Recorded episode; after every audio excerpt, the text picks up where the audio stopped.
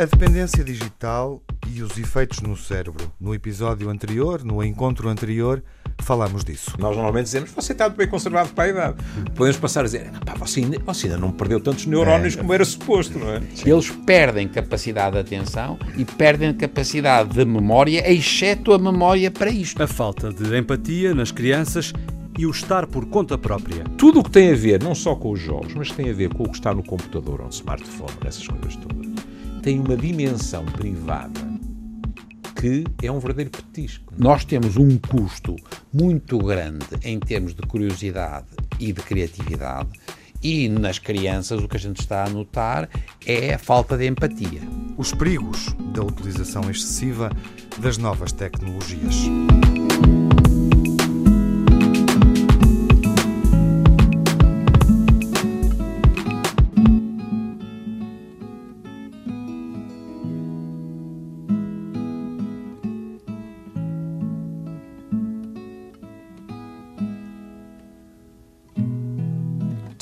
it was, and what a time it was, it was.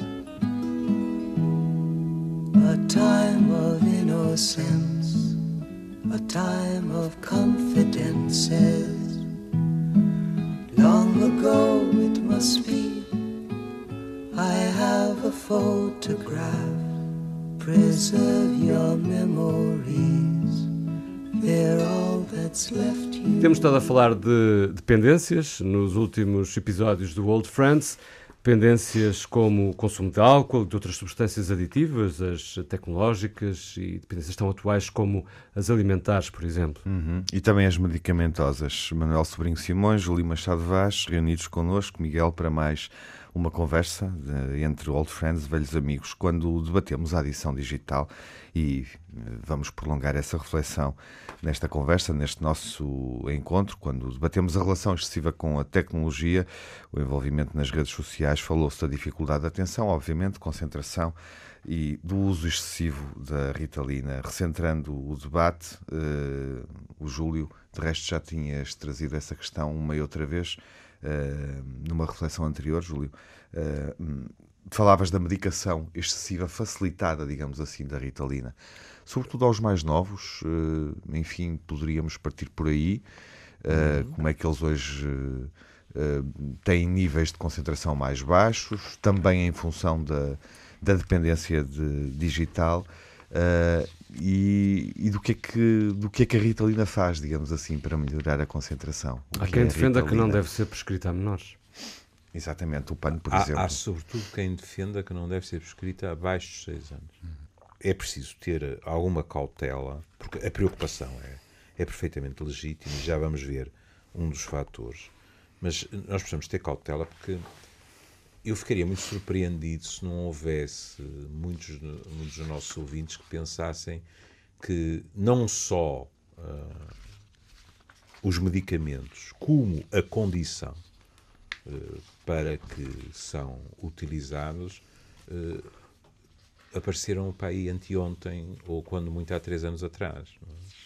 E desde logo precisamos ter a certeza de que estamos a falar de situações que foram descritas há centenas de anos, algumas delas. É?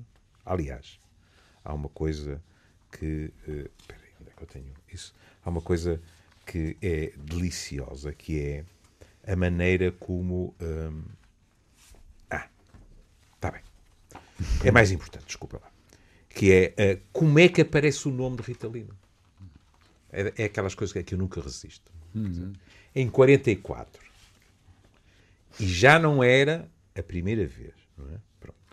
Mas a, a, a Ritalina uh, partilha com muitos medicamentos, entre os quais o Viagra, o, aqueles privilégios inesperados, que é, são drogas que são dadas com um determinado objetivo, falham, e como efeito colateral, não há só efeitos colaterais uh, desagradáveis, às vezes há efeitos colaterais benéficos. E descobriu-se que a Ritalina, que eh, melhorava, digamos assim, os níveis de atenção e de concentração eh, das pessoas. Uhum. Aqui está outra das questões. Uh, há muita gente que tem a sensação que estamos a falar só de crianças e não é verdade. Uhum. Não é? Isto é uma condição que afeta pessoas de todas as idades. Mas Em isto eu não 44, resisto. qual era o contexto? O quê? Em 44, qual era o contexto? Vou-te dizer. Um Em contexto? 44, um senhor chamado Leandro Panizzone, que era um cientista, fez uma coisa que, que é relativamente vulgar, não sei, o Manuel dirá se hoje em dia ainda se faz disto, que é eh, os cientistas experimentavam os efeitos em si mesmos. Pronto, eu, eu parei no Timothy Leary não é? e nos alucinogénios, não sei se se continua a fazer. Então ele experimentou em si próprio e na esposa. E ele não sentiu um grande efeito, mas para a mulher tornou-se um estimulante muito eficaz para preparar os seus jogos de ténis. Melhorou muito o seu desempenho. E ele, em homenagem à mulher, que se chamava Rita, não é a Lovely Rita do Sgt. Peppers, chamou-lhe Ritalina. Pronto, estamos em 44. E daí para cá, em termos de déficit de atenção, as coisas aconteceram, foram acontecendo. E neste momento, nós, em primeiro lugar, temos que perceber que estamos a falar de uma situação em que, ou conjuntamente, ou com predominância de um aspecto ou outro, estamos a lidar com dificuldades de concentração, hiperatividade e impulsividade. Pronto.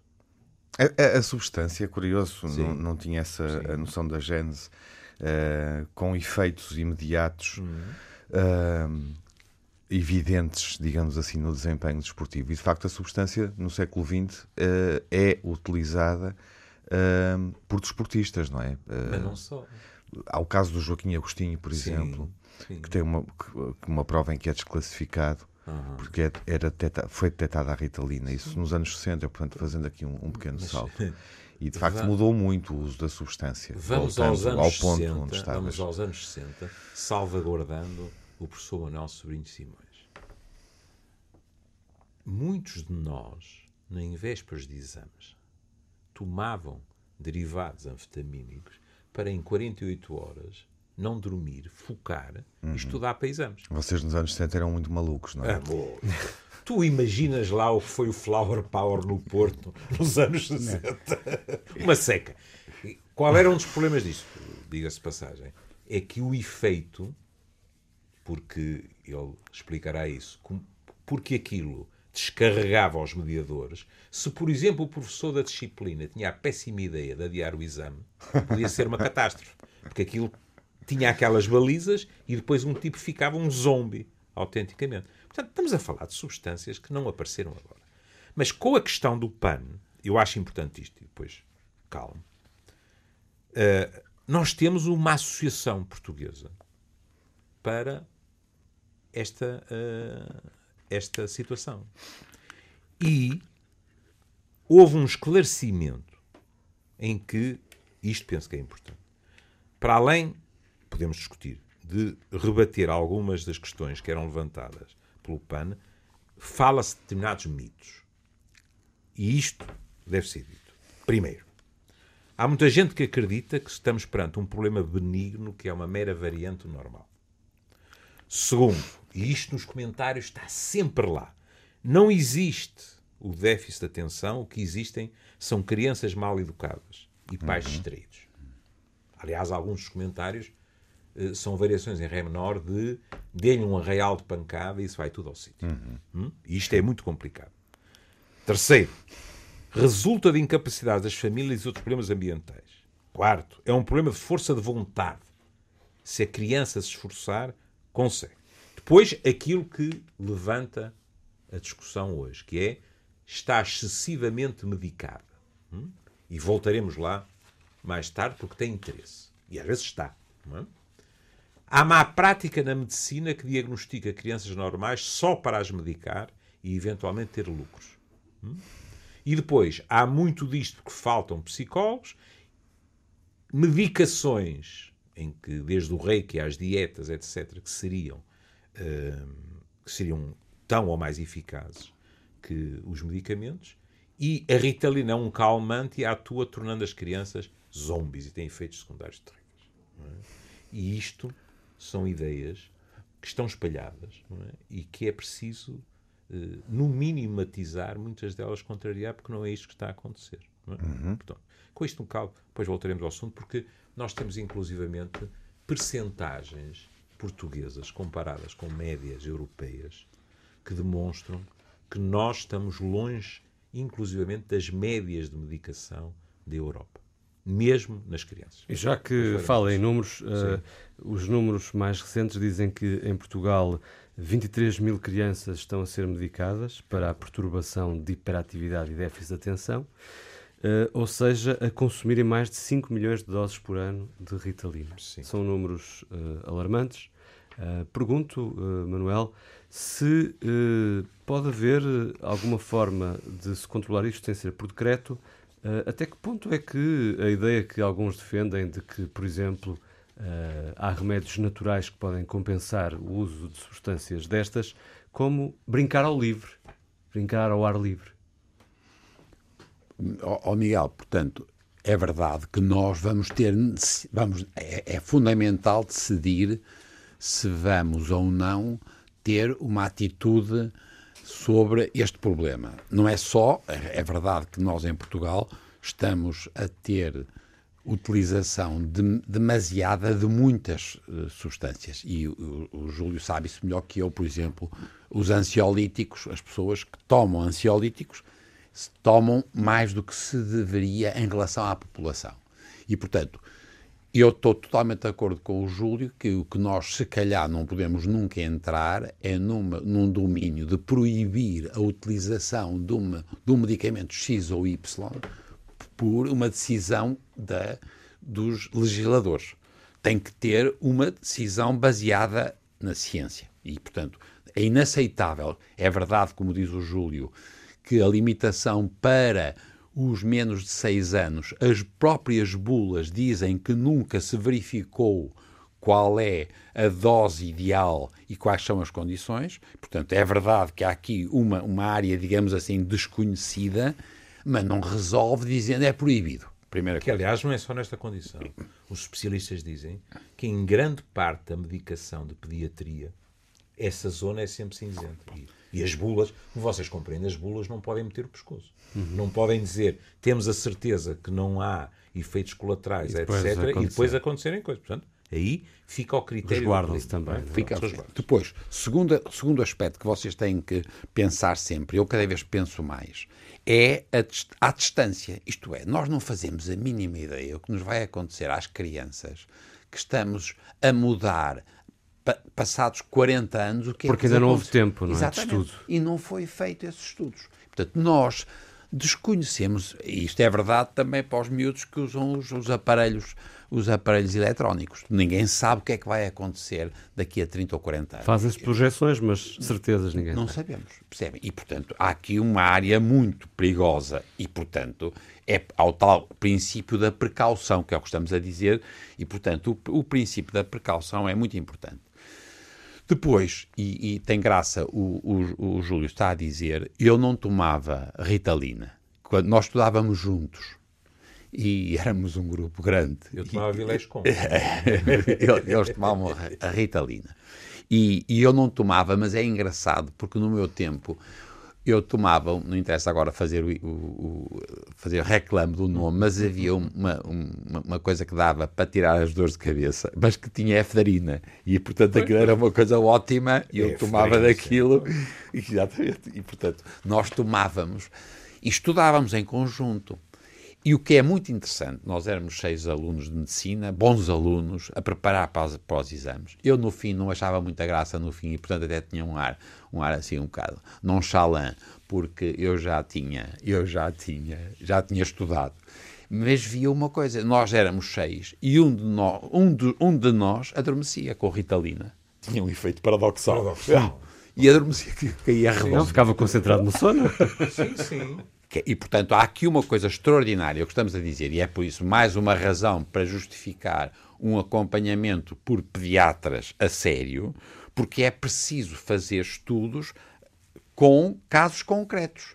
Não é dizer só também o problema da dose. Ah, ele pesa 40 quilos e está muito nervoso ou está muito pouco atento. Falar em dados concretos, em casos concretos, mas neste caso inverificável, há aqui uma, uh, um, um, texto de opinião, uh, creio que até é de uma uh, deputada do PAN, que faz uma pergunta interessante. E se Einstein tivesse tomado Ritalina? Um, Sabendo-se que uh, se fosse hoje criança, muito provavelmente seria diagnosticado com a perturbação da hiperatividade, déficit de atenção, porque ele era um uh, aluno muito pouco concentrado nas aulas, não Sim. teve grandes notas. Eu, eu, eu, gostava de ouvir o, o Júlio, porque agora ele está a dizer outra coisa que tem muita graça, não é? Que para nós é muito raro perceber bem, que é a criatividade. E eu não sei o que é que se passa, isto é, se uma pessoa que tem pouca atenção e está hiperativo está ansioso e impulsivo, o que é que isso tem a ver com a criatividade? Claro que é evidente, se for como aquele meu amigo que adormecia, a gente teve que tirarmos, tirarmos da Ritalina, porque o homem adormecia não conseguia estudar. Mas se ele não conseguir, portanto, eu não tenho a certeza que haja, e eu sei muito pouco disso. Agora, o que nós sabemos, portanto, a primeira coisa, há uma, varia, há uma variação de pessoa para pessoa extraordinária, e a gente tem que perceber isto, e é por isso que a medicina da precisão não é por medicamento, é pela pessoa. E aí voltamos à relação médico-doente. Nós precisamos, neste caso, até a minha dúvida é se ele é um doente ou não, depois podemos discutir, porque ele já disse isso. É muito mais um espectro. E quando é que a gente acha que o miúdo, de facto, deve ou não ser medicado? Estou convencido que nós estamos a exagerar. Esse é o primeiro aspecto. Uhum. E é paradoxal. E é preciso, precisamos de perceber. A outra coisa que ele disse que também tem muita, é muito interessante, é a utilização dos medicamentos que depois fazem bem a outras coisas. E nós temos, ele usou o Viagra, que é um caso exemplar. Reparem que é tão engraçado que a razão que se percebeu foi aquilo, aquilo tinha a ver, aquilo era para modificar os vasos e as pessoas ficavam melhor ou pior, tinham doenças uh, vasculares com repercussão nos pulmões, mas as pessoas que depois iam devolver as pastilhas que não tinham utilizado neste no, no, no, no ensaio clínico, eles ficavam com as pastilhas. Porque Mais tinham... precisamente os homens. as pessoas homens. Não devolviam. E os tipos acharam estranho, porque é que os não, não devolvem e não doavam, porque eles de repente tinham percebido que ele fazia um efeito extraordinário. E nós chamamos a isto o mito, nós também, eu também, e começa a ser, isto é para vocês que, que não são da, da, minha área, eu sou da área do cancro, nós estamos a ter resultados, por exemplo, no tratamento do cancro, que vêm de muitas áreas que tinham antigamente, a gente pensava que só tinham a ver ou com os vasos ou com as coisas psicológicas. Portanto, temos que perceber que nós estamos numa área, esta área da atenção, e da hiperatividade e a ansiedade e o impulso, a impulsividade são realidades excepcionalmente complexas. E, portanto, a gente começar a dizer que, tipo, epá, um, um, agora o Parlamento vai decidir isto ou aquilo, é de uma dificuldade e eu, não, eu nunca passaria para isso sem discutir muito a sério outras coisas muito mais básicas sobre o comportamento, por exemplo, alimentar das crianças. Se a gente não resolveu isto, vamos resolver proibindo a Ritalina? Bom, é assim. Há aqui várias. Espero não me esquecer nenhum. Uh, uh, mas pegando como a Manel disse, para mim é impensável que a classe política decida num assunto que é eminentemente técnico. A menos que esteja a decidir no seguimento de um consenso dos especialistas. Por exemplo, o, o, o nosso Parlamento é maioritariamente composto por advogados. É? A mim nunca me passaria pela cabeça uh, começar a alargar uh, sugestões, muito menos decisões, sobre direito de que não percebo nada. Chamaria, como é evidente, os habituais, os habituais especialistas. Deve-se dizer, nestas alturas, que os políticos têm personalidades muito curiosas e que eu presumo que eh, sejam neles perfeitamente reflexas. Por exemplo, eu, eu, fiz parte da comissão que elaborou a estratégia de luta contra, contra a droga, pronto, esse singular que, contra o qual eu sempre me bati, eh, se lembra, lembra, em 1999, e foi divertidíssimo, porque quando o engenheiro Sócrates nos deu posse, disse claramente que nós é que íamos dizer quais seriam as direções a tomar e tal e tal. E no mesmo discurso anunciou logo os programas de metadona.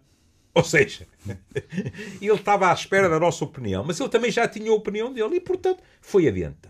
Primeiro aspecto. Agora, a questão do longo prazo. Nós temos, por exemplo, o nosso colega Bernardo Barone Correia, que faz consultas de neuropsiquiatria de adultos no Centro Clínico Champalimau, que diz assim: Nós temos que ter a noção que a ritalina, eu tenho sempre a tendência para tropeçar nos nomes químicos, que é o metilfenidato, é usada há mais de 60 anos, o que permitiu compilar dados de doentes que fizeram a medicação ao longo de muito tempo. O médico diz que, não significa que se saiba tudo, mas em termos de segurança, não há razão para concluir que há risco para as crianças. Portanto, não estamos no deserto. Agora, temos a armadilha dos números. O meu bisavô costumava dizer que a estatística é a maneira mais fácil de mentirmos cientificamente. E realmente dá para tudo. Tu disseste, e muito bem, falaste de 23 mil crianças. E o que é que diz o, o nosso colega presidente da Sociedade Portuguesa de, de Déficit de Atenção? Estamos a falar de 1,7% da população em idade escolar, muito abaixo da prevalência internacional, que ronda os 5 a 7%. Ou seja, se nós estamos a exagerar, estamos a exagerar para aí a 50% do que se está a exagerar em termos internacionais. Além disso, das 2.900 doses que num ano foram administradas a crianças até aos 4 anos, estas doses correspondem a 0,04% das doses de todos os grupos etários juntos. Ou seja, as crianças com mais de 4 anos, os adultos, etc. É um número residual. E isto quer queiramos, quer não, modifica o quadro. Outra questão, e continuaremos para aquelas que vocês acharem adequadas, que é, mas em idades muito precoces, como é que se deve fazer em abstrato, sem esquecer que depois há o encontro com a criança, com a família, numa situação dessas, etc. E, portanto, há um perfil de diagnóstico, tratamento e de eh, quem é tratado. Os especialistas da Sociedade Portuguesa de Déficit de Atenção, e não só, dizem todos eles, ninguém está a preconizar que nestas idades tão precoces seja a medicação a primeira linha. Em alguns casos pode ser. Noutros casos, não. Até pela dificuldade, Manuel falou disso, de diagnosticar em idades tão precoces. E uma coisa os estudos dizem, e eu li pelo menos três de revisões, que é sistematicamente a associação medicação e psicoterapia dá melhores resultados do que só medicação ou só as tais coisas alternativas, muitas das quais, ou seja, respeito, deve haver uma equipa multidisciplinar.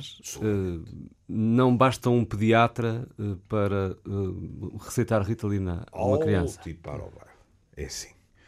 Era o que me faltava se eu ia dizer que não há colegas meus pediatras que são capacíssimos de fazer o diagnóstico. O que eu estou a dizer é, para, por exemplo, uma das reivindicações do PAN era mais psicólogos nas escolas. E os meus colegas diziam assim, completamente de acordo. São necessários a todos os níveis. Uma das consequências até pode ser mais diagnósticos de déficit de atenção. É? Agora, repara, Estando a falar de crianças destas idades, a própria educação dos pais é indispensável. Ouvir os pais, que estão bombardeados por estes artigos, etc., e que às vezes chegam lá, dizem que sim a tudo e depois fazem o que lhes apetece ou o que acham que é melhor para as crianças em casa, é indispensável. Tudo isto, na minha opinião, implica a vantagem. Porquê é que eu digo a vantagem? A vantagem da equipa multidisciplinar. Porquê é que eu digo a vantagem? Porque para isso como eu sou lá para isso, é preciso que haja equipa multidisciplinar que a possamos utilizar. Vou dar um exemplo de uma área completamente diferente. Os velhos Masters de Johnson, que são incontornáveis na área da sexologia, tendo escrito, na minha opinião, dos livros mais chatos que alguma vez me passaram pelas mãos, mas indispensáveis, disseram assim: se nós queremos fazer terapia sexual a um casal, temos que ter um casal de terapeutas. Porque, em princípio, naquela altura, os casais homossexuais não abundavam nas, nas consultas. Temos um homem e uma mulher à nossa frente, temos um homem e uma mulher lado de cá. Ellen Kaplan, que foi talvez o maior vulto da sexologia do século XX, disse assim: Isso é muito bonito, mas onde eu trabalho, nós não temos nenhuma hipótese de ter equipas de dois terapeutas.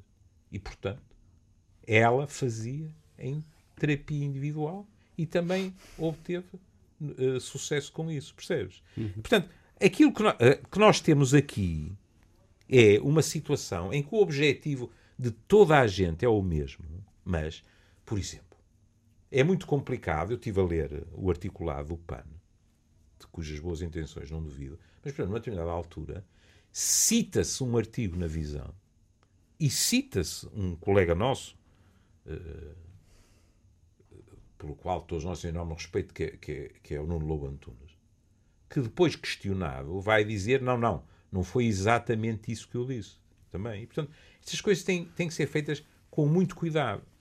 Para terminar, e parecendo, eh, de certa forma, virar o, o, o bico ao prego, eh, a questão porquê é que isto está a acontecer, porque é que há este receio, digamos assim, o que é que se está a passar? É que nós estamos neste momento confrontados com uma, uma situação complicada nos Estados Unidos. Está aqui. Eu acumulo papel. Vocês vejam isto. Isto não é não é antigo, isto é de 2018. E o artigo chama-se assim: Tendências no uso de estimulantes, da prescrição de estimulantes, nos Estados Unidos entre 2006 e 2016. Portanto, estamos a dois anos de diferença. Em oito anos, houve um aumento de 41%. E aqui, cuidado. Um aumento de quê? 41% da prescrição hum. deste tipo de drogas às crianças. Às crianças. E aqui, 41% em 8 anos é demasiado para que nós digamos: ah, pois, eh, há um, uma maior finura no diagnóstico, etc. E então, o que é que vai acontecer aqui? Algumas coisas estranhas. Por exemplo, os maiores aumentos foram em. Uh, porque não é homogéneo nos Estados Unidos. É como o Manel diz: vais lá para cima e vês onde é que há luz. Não é só a nível da, da eletricidade, nestas coisas também. Nos distritos mais pobres e nos alunos mais pobres. Ou seja, a tendência para os ter mais sossegados, mais concentrados, etc. Uhum. E depois, uma coisa que provavelmente grande parte dos nossos ouvintes não sabem é que há uh, apoios específicos em money money é? para determinado tipo de patologias. E esta é uma delas. E, portanto, a revisão chega à conclusão que há sítios em que há sobremedicação para não haver perda de fundos. Claro, e as, a América é o pior exemplo que nós temos. Por todos os motivos, por esses dois motivos, se repararem, é por um lado o sobrediagnóstico, porque há uma capacidade enorme de fazer diagnósticos no limite, são por excesso, na, na pontinha do espectro, e, em segundo lugar, há uma vantagem económica óbvia. Agora, vocês reparem, eu continuo a achar, eu tenho um medo brutal, porque eu, a mim o que me assusta mais é as crianças. São as crianças. E são as crianças porque as crianças estão-se a fazer. As crianças continuam a aprender muito, até do ponto de vista neuronal. As sinapses que eu não dia falava são diferentes. À medida que nós depois ficamos adultos, as coisas modificam. Mas durante os primeiros anos, nós estamos permanentemente a, a aprender e provavelmente, por exemplo, a ganhar ou não hábitos, por exemplo, de ter atenção. E onde é que eu quero chegar? É que nós, em Portugal, temos alguma tendência em confundir o que é prever e o que é prevenir. Eu acho que vale a pena sempre prevenir em geral, desde que não sejamos brutos. E, portanto, prevenir através de proibir algumas coisas é um disparate a pessoa ter inteligência de perceber, quem sabe, é preciso prever se isto pode acontecer ou não e qual é a capacidade que nós temos através de uma atuação humana. Eu continuo a achar que nós temos que apostar, e seja a tal equipa multidisciplinar óbvia, a família óbvia, os professores óbvia, nós temos que evoluir cada vez mais no sentido de procurar resolver os problemas que são de relação médico-doente, e eles neste caso não é doente, através de elementos humanos. Portanto, eu sou muito contra a ideia de que nós vamos resolver problemas tomando uns pingos à noite. Epá, não vamos, não vamos tomar pingos à noite. Estamos a resolver o problema na relação pais-filhos, olhando para este tempo, Júlio, para a forma como ela acontece, uh, também permitindo que, que as crianças, de um modo geral, é uma generalização que estou a fazer para fechar e também uh, passar da reflexão em torno da ritalina, das, do déficit de atenção, para, para a adição que nos trouxe aqui, que foi a adição digital. Uh, também se obtém o mesmo efeito quando por vezes eh, as crianças passam muito tempo uh, ligadas no tablet, ligadas no smartphone, passam até tempo de convívio uh, familiar ou da sua da sua, ah, da sua... Antes dele, antes disso, nós dávamos às crianças os, as chupetas com vinho e açúcar. e era uma, o equivalente. Mas depois disso. Cavalo cansado. É? Eu nunca sabia se era cavalo cansado ou boco cansado. Não é? Cavalo. Pronto, mas isso, isso, isso tinha muito a ver, não é? Inclusive com os mitos em relação a. E, uhum. e, acalmar as crianças. Certo. É, é não coisa. há menino, é a expressão. É, e não há menino quando, quando eles estão em frente ao tablet ou à televisão. Duas questões. Eh, porque parece que eu e tu ficámos combinados, porque havia aqui uma coisa que eu tinha trazido e, e que, e que tem interesse com o que tu puseste em cima da mesa. Em termos de medicação, temos aqui uh, as guidelines uh, da chamada NICE, que diz assim: a qualquer criança menor de 5 anos, e agora a bold, sem uma segunda opinião especializada de um serviço de, eh, de, de, de deficiência de atenção, com experiência na gestão dessa condição em crianças pequenas. Ou seja, não é dizer que não se pode, é dizer que é preciso haver um cuidado particular a medicar nessas idades. Pronto. E depois diz-se todas, aqui é a Associação Britânica de Psicofarmacologia, todas as crianças com deficiência de atenção grave devem receber tratamento farmacológico. Além disso, considera o tratamento farmacológico para crianças com sintomas moderados que não responderam às intervenções psicológicas. Cá está. Primeiro a intervenção psicológica, se é moderado, e só se não responde. Pronto. Isto é o bom senso, digamos assim. Agora, o que tu disseste, parece realmente que ontem à noite eu te telefonei e te meti uma cunha. Porque eu descobri, e digo descobri porque isto já é uma coisa de, de 2015, hum. eu descobri que na Universidade da Iowa nós temos uma compatriota, a doutora Ana Paula Correia, que estabeleceu critérios sobre uma situação eh, deliciosa, entre aspas, não é? Porque também é complicada, que é a chamada nomofobia, que é o medo de ficar sem telemóvel. Hum. De onde é que vem o nome? No mobile. Nomofobia. Então, ela dá os critérios para que isto seja considerada uma situação que já necessita de tratamento.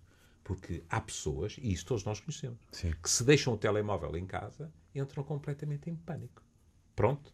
Isto já constitui uma entidade que, por vezes, é suficientemente grave para exigir tratamento. Não há melhor exemplo. Todos nós temos telemóvel. É? E esta noção. Sim, e provavelmente já experimentamos essa sensação de. É uma sensação de nudez, de é uma sensação do que é que me vai acontecer depois quando ligar aquilo, claro. caem não sei quantas mensagens, Sim. etc. Uhum. Mas que seria completamente impensável há 20 ou 30 anos atrás, não é? é? É aquilo que eu conto sempre dos meus netos me dizerem: o pai esteve a brincar connosco e disse que quando tinha a nossa idade não havia telemóveis. Uhum. Eu disse: não, o pai estava a falar a sério. E eles responderem: então como é que vocês falavam uns com os outros? E eu dizer dos telefones de casa. Isso... E aí é que vem a pergunta trágica. Esta pergunta dava um programa inteiro. Que é por terem-me perguntado assim: e vocês tinham que esperar esse tempo todo para falar um com o outro. Quer dizer, chegar cada um a casa, etc. Isso para eles é impensável. É o tempo que é o diferente e os imediatismo, gadgets também são uma extensão de nós próprios. Também não, Exatamente. não podemos olhar só como um- algo maléfico. É o Agora, tempo- Depende da utilização que lhe uma damos. coisa. Tu É o tens, tempo- tens autores, Sim. não por acaso, nomeadamente americanos, que propõem que, e agora estou a falar de psiquiatria, que na definição de ego, hoje em dia, seja incluído o computador pessoal. Uhum. Que é um prolongamento nosso. Sim, é o tempo é acelerado também através Hum. dos estímulos, obviamente, e das nossas extensões. Mas se calhar é a altura de abrandar este tempo. Estamos no verão. Enfim, há aqui algumas pistas que poderemos retomar em E neste conversas futuras. não encurtar. é? Vamos encurtar e vamos mudar radicalmente na É próxima isso, conversa, é não é. Miguel? Eu só gostava de deixar uma nota. Sim. dizer, isto não representa da minha parte qualquer crítica à preocupação expressa pelo, pelo PAN, não é? Mas depois, nestas alturas, também temos de ouvir aqueles que têm experiência, caldear as opiniões e obter o que todos desejamos, que é, no fim, um projeto que respeite, digamos assim, aquilo que deve ser a boa prática. E ficamos por aqui É, sim, terminamos. com esta nota final de esclarecimento. Até ao próximo episódio. Até ao próximo.